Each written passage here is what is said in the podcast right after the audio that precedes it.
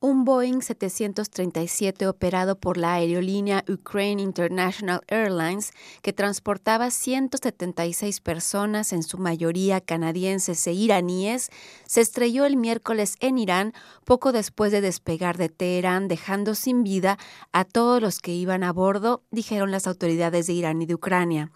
El accidente tuvo lugar en un momento en que Medio Oriente atraviesa un grave periodo de tensión y apenas unas horas después de que Irán disparara misiles contra una base militar estadounidense en Irak.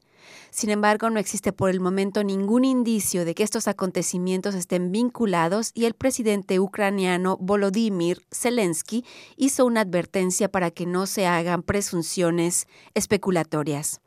Por su parte, Vadim Pristrakio, ministro de Asuntos Exteriores de Ucrania, explicó que además de los 63 canadienses, entre los muertos también hay 82 iraníes, 11 ucranianos, 10 suecos, 4 afganos, 3 alemanes y 3 británicos.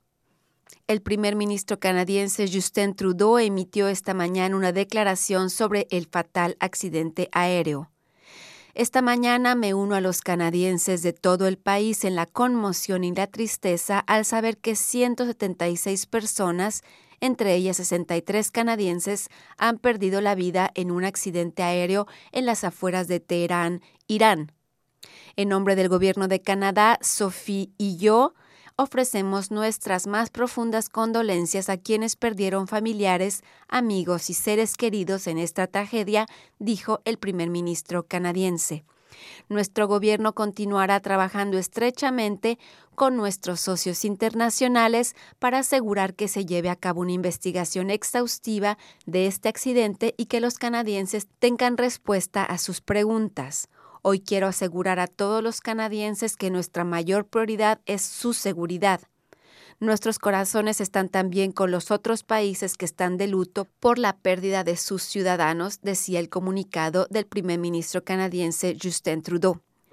Lo que se sabe del accidente es que, según lo que informa The Canadian Press, el avión habría salido del aeropuerto internacional Imam Khomeini de Teherán con casi una hora de retraso hacia Kiev, la capital ucraniana. Según confirmó la agencia, el avión dejó de transmitir cualquier dato de vuelo inmediatamente después del despegue. Las autoridades iraníes y ucranianas afirmaron en un principio que un problema mecánico podría haber sido la causa del accidente del avión que encalló en Shahed Shahar, en una zona agrícola en las afueras de Teherán. Posteriormente, las autoridades de Irán y de Ucrania dijeron que ninguna tesis estaba excluida por el momento y que no se sabía si había una falla mecánica al origen del accidente. El Boeing 737-800 era relativamente nuevo, ya que solo llevaba tres años y medio volando.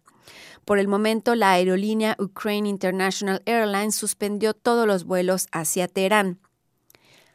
Las autoridades iraníes dijeron que encontraron en los restos del avión las dos cajas negras que contenían, entre otras cosas, grabaciones de las conversaciones de la tripulación de la cabina. Con informaciones de la Canadian Press, también del Ministerio de Relaciones Exteriores de Canadá, de la Oficina del Primer Ministro de Canadá, así como del Ministerio de Transportes de este país. Paloma Martínez para Radio Canadá Internacional.